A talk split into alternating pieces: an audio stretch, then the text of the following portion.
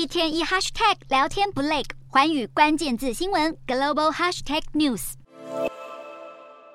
全球首款广体民航机波音七四七飞机，在完成最后交机之后，准备正式告别舞台。美国航空龙头波音公司制造的巨无霸客机波音七四七。问世之后，让民航机载客量大增。航空专家表示，这款飞机的尺寸、续航力跟效率，让中产阶级在一九七零年代能源危机时期，能以可负担的价格前往欧美以外的地方旅行，形同为世人打开了世界，也改变全球航空样貌。而且，自从一九九零年代以来，美国总统的专机空军一号就是采用波音七四七。蓝白相间的波音七四七更成为美国的权力象征。波音七四七客机也在台湾航空史上扮演过重要角色。七四七四百曾经是华航的主力机队，也为华航创下多项纪录。华航在二零二一年。汰除最后四架七四七四百客机，波音七四七配备四具发动机，是在一九七零年投入服务，从一开始就被设计成客货两用机型。根据波音企业史学者表示，与其把机身做得更高，波音工程师把七四七做得更宽，成为第一架双走道设计的飞机。